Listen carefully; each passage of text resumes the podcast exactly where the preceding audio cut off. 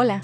Como hemos mencionado en los podcasts pasados, estamos completamente decididas a terminar este año de la mejor forma posible. Estamos tratando de evitar la decepción, el resentimiento, la comparación o esta idea de que estamos estancadas.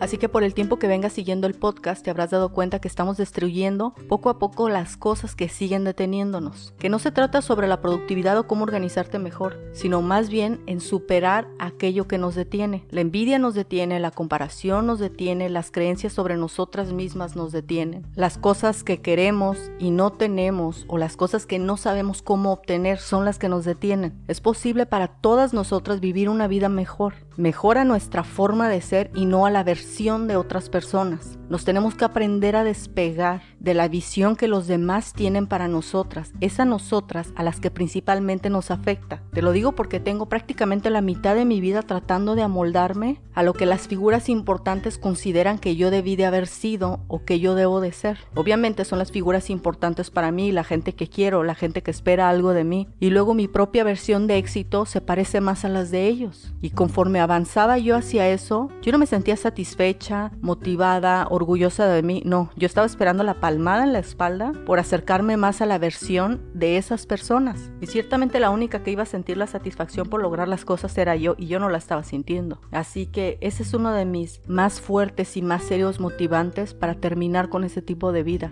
No estoy dispuesta a seguir entregando mis sueños a las demás personas, más cuando ellos ni siquiera lo están pidiendo. A veces nada más uno es por aprobación que comienzas a ceder tus cosas a los demás, pero no que ellos te lo pidan. Recuerdo una vez que tenía mucho resentimiento con una pareja que tuve porque yo había hecho muchas modificaciones de mi carácter para llevar la armonía, para no generar conflicto. Me di cuenta que eso había generado tanto resentimiento que había momentos en que yo ya no lo toleraba.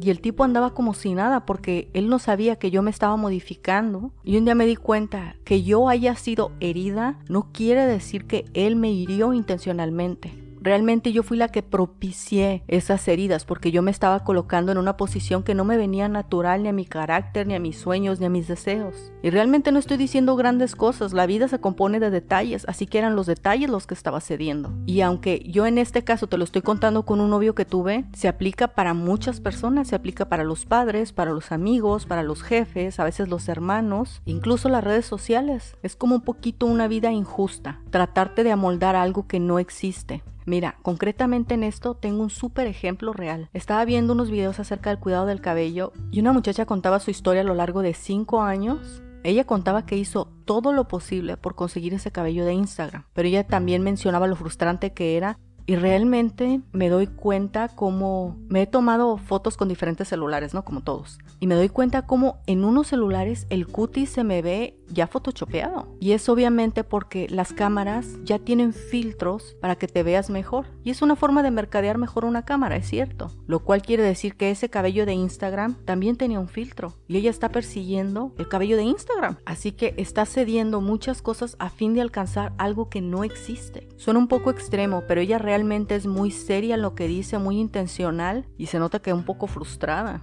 Y ese es mi punto. Lo mejor que podemos hacer para finalizar este año es identificar realmente quién eres detrás de todos esos intentos que has hecho para llevarte bien, para que no te reprueben, para ajustarte a la sociedad, a tus amistades, etc. Encontrar realmente quién eres, qué cosas te gustan, en los años que te queden por vivir, qué cosas quieres perseguir, que son las que más te llenan, las que te sacan de la comparación, de la envidia, del resentimiento, y comenzar a perseguirlas este año para que el 2020 sea un año magnífico. Realmente podemos. Y no se trata de hacer grandes cosas, son nada más avanzamos en cosas estratégicas y tomamos el valor para dar el salto. Eso es algo en lo que no te puedo ayudar, en dar el salto. Eso sí lo tienes que hacer tú. Pero claro, entre todas nos podemos ayudar a darnos el valor mantener una reflexión enfocada, a pensar correctamente acerca de las cosas que tenemos que hacer para lograr las que queremos. Muy bien, así empezamos el lunes y nos vemos la próxima.